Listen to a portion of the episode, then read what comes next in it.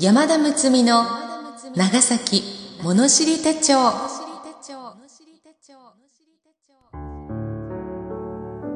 この配信は NOC 長崎卸センターメンバー卸団地のペンキ屋さんでおなじみの山に塗料産業株式会社のご協賛により NOC 長崎卸センター NOCS 長崎卸センターサービスがお届けいたします。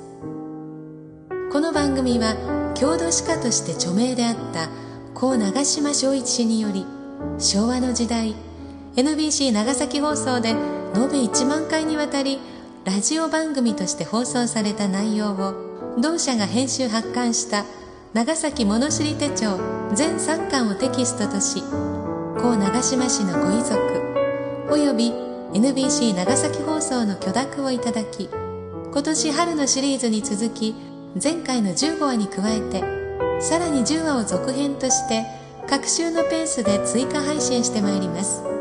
また適宜番外編を配信する計画です。今回は第20話「鶴の港名残の一声の巻」をお送りします。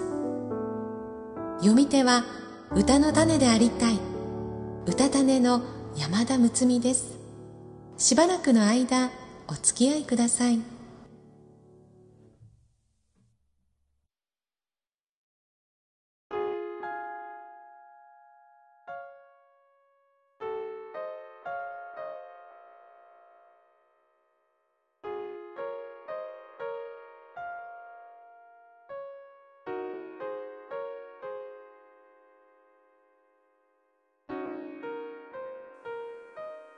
鶴の港名残の一声。ここは何を松浦方。道さえいとど長崎の。小島の里に住むあだで世渡る技も白髪の。母親娘。小花が愛嬌と心丸山。客足を引く三味線の。糸よりも細き煙を立つが弓。やつれ果てたるばかりなる。源太郎物語の段。金波浄瑠璃の一つである。金波とは旧唐津藩主金波楼主人小笠原長成子爵のことで小笠原長成全集五のうち思い出を語る中に次のような文章がある。確か明治25年の夏。自分は当時好んで近松を読んだ。無論これには近松が自分の郷里唐津の近松寺に三味として修行していたという因縁も手伝っていたがとにかく自分は近松の作品を単独し果ては若気の至りから柄にもない野心を起こして今から思うと冷や汗の出るような浄瑠璃を24段も書き人の先導に乗って出版したから凄まじい。そのうちの二三段は当時義太夫三味線の名人鶴沢清六が節をつけた。この鶴の港名残の一声の文末に東松浦郡三島新築町野沢吉夫これを調すとある。野沢吉夫氏の節付けしたものである。私は吉吉の娘さんの堀江恵子さんから借り受けてこれを筆写し昭和34年活字にして上皇したことがある。海軍士官であった小笠原長成が若き日長崎にあって西南戦争の時丸山の芸者の一相和を取り上げて作ったものである。その丸山芸者はオムラと言った。オムラは実名をツヤと言いオムラというのは芸名である。オムラの実母は笹淵利吉という者の5歳になって丸山町梅園に住んでいた。母の妹すなわちオムラの叔母にあたる人で宮崎美代という者が丸山町本通りの常盤屋跡に住んでいて芸者屋をしていた。この女は後に桜井何がしの妻となって桜井美代と言ったが小村はこのおばに養われて娘分として芸者に出たのであった。小村は背の高い大柄な女で眉も濃く鼻筋も通り快活な気性の女であった。座持ちもよく当時人気のあった芸者である。明治10年の西南戦争が始まる前なんとなく世の中が騒がしいそうした頃丸山で小村を相手として合流する若い士がいた。若い者同士で気があって馴染みを重ねた末若い士は小村に首が飛んでも他言はせぬと誓わして自分は実は薩摩の西郷の腹心の一人で古賀貞政というものである。密命を帯びて長崎に来たものだと打ち明けた。ところは尾崎下の釜屋という料亭の一室。小葉貞政と名乗る男はようやく身の危険を悟り小村にかくまってくれと頼むのであった。小村はその人の盆でないのに心を傾け上皇を重ねていたので一も二もなく承諾して梅園の実家の家の裏の一室にかくまった。その部屋は戸棚の後ろにあって外部からはたやすく見ることはできなかった。小村は食事を運んだり身の回りに気を配り何くれとなく世話をした。しかしそのことはいつとなく世間に漏れある夜半長崎警察署の羅卒らが30人ばかりもその家の周りを取り巻いた。そして鹿児島の密偵御用となだれ込んだが小葉の姿はすでにそこになかった。羅卒は小村の家に向かい小村を降院して長崎警察署に留置した。長崎警察署は浜野町の田辺屋の後にあった。田辺屋は豪商足立正恵の成果で薩摩藩御用達であった。尋問に対して小村は知らぬ存ぜぬの一点張りであった。それならというので田辺屋の一番蔵であった土蔵の二階で拷問にかけられた。小村は着物を剥がれ腰巻きをむしり取られ赤裸とされて後ろ手に縛られ針の上に吊り上げられた。羅卒は市内や無知で小村の足や尻を容赦なく打ち叩き日夜拷問を続けるのであった。小村はついに自白しなかった。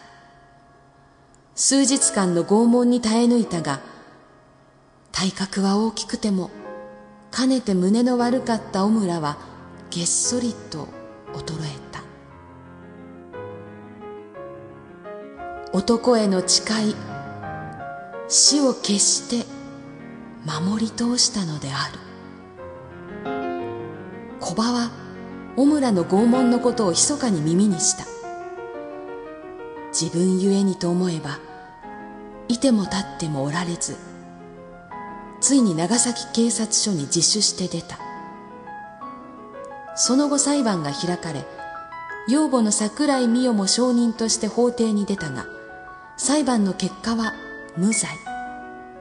小葉はその後小村に別れて東京へ行くと言って去ったがそのまま消息を絶った。多分西南戦争で戦死したものであろうと噂された。当時長崎に小村のことを今あこやと評判し競技を褒めたたえた。小村は心身ともに疲れ果て芸妓を廃業し養母の家で養生に努めた。西南戦争が終わった明治11年の頃鹿児島藩士と称して五六人の者たちが丸山の料亭タバコ屋に来て小村に会いたいと言った。小村は水黒いして座敷に出た。薩摩藩士と名乗る人たちは異議を正して小村に向かい小場のことを詫び五十円を包んで小村に勧めた。小村はその後体がどうにも元に戻らず明治11年9月22日20歳を一語として亡くなった。法名を妙正真女織田野原に葬った。生きと針の丸山稽古の短い花の命であった。鶴の港名残の一声の断切れの文句は明治の御代のありがたき古川氏の罪とても決して頭は切られまじ帰り来る日を相待たれよ。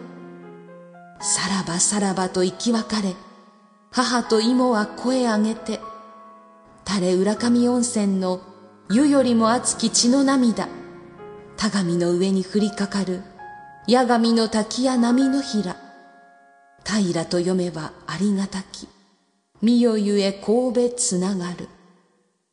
恵みは高き諏訪の山末長崎と千年も鶴の港に波立たぬ。君が見よこそめでたけれ。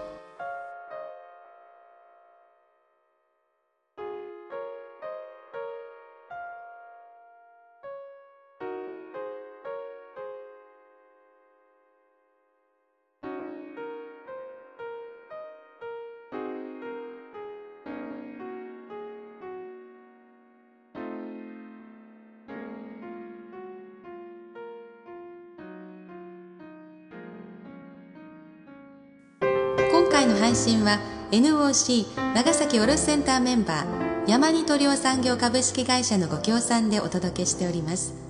バスの車体広告やテレビですっかりおなじみだと思います。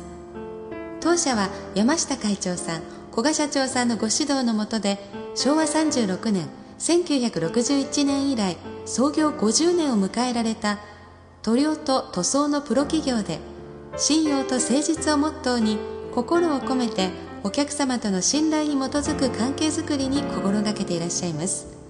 船舶向け重防食用の塗装から一般住宅用の塗装まで佐世保卸団地の本社長崎卸団地鹿児島総合卸商団地にそれぞれ拠点を配し九州一円に事業展開をされています。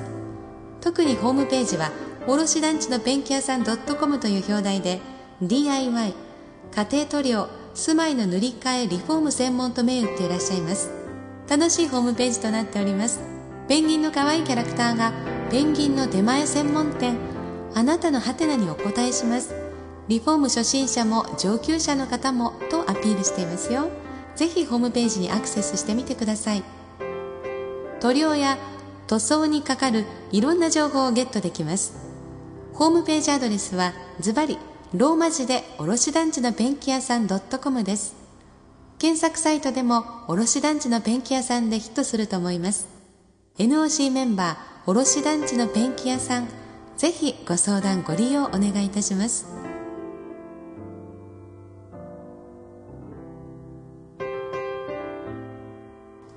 この番組は長崎の郷土の歴史を思い起こしていただく趣旨で前回シリーズと今回を含め全25回にわたって NOC 長崎卸団地 NOCS 長崎卸センターサービスが配信を予定しております。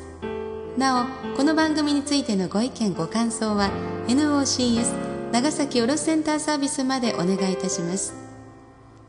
次回は第21話長崎の偉人の一人写真師上野彦馬のお話です。苦心三端写真薬剤を自生し我が国最初の写真館を作りました。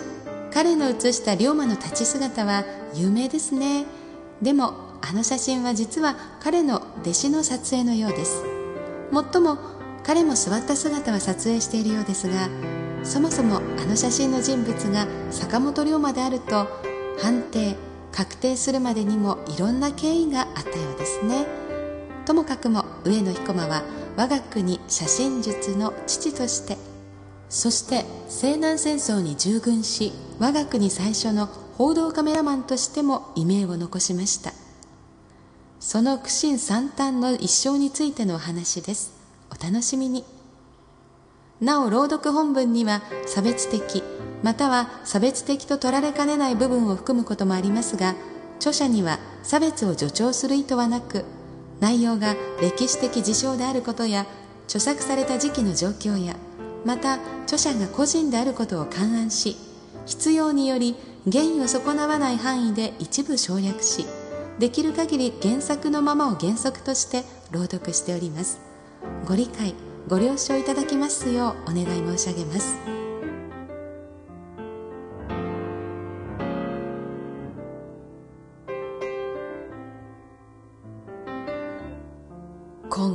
お話は坂本龍馬にとってのお龍さんのような立場でしょうか。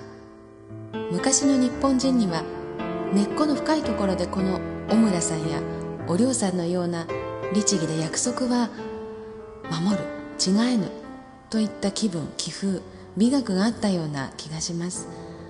身体的な苦痛や経済的な損得を抜きにしている姿はどこか信仰のためには命を投げ出す。といった姿に共通する何かが昔の日本にはあったとかなと思います。今回のようなお話では自分自身を振り返って同じような立場になったらどうするかなと立然とします。人とは弱いもの無理しないでいいのよということも真実でしょうし武士は食わねど高い王子というのも真実でしょうし。戦後闇の食べ物を取らず餓死したという裁判官のことが頭をよぎります。弱いが強い。強いが弱い。その人がもうそう思ったんだったらそれでいいなと。さて私はどう思うだろう。私が思うように生きていきたいと思います。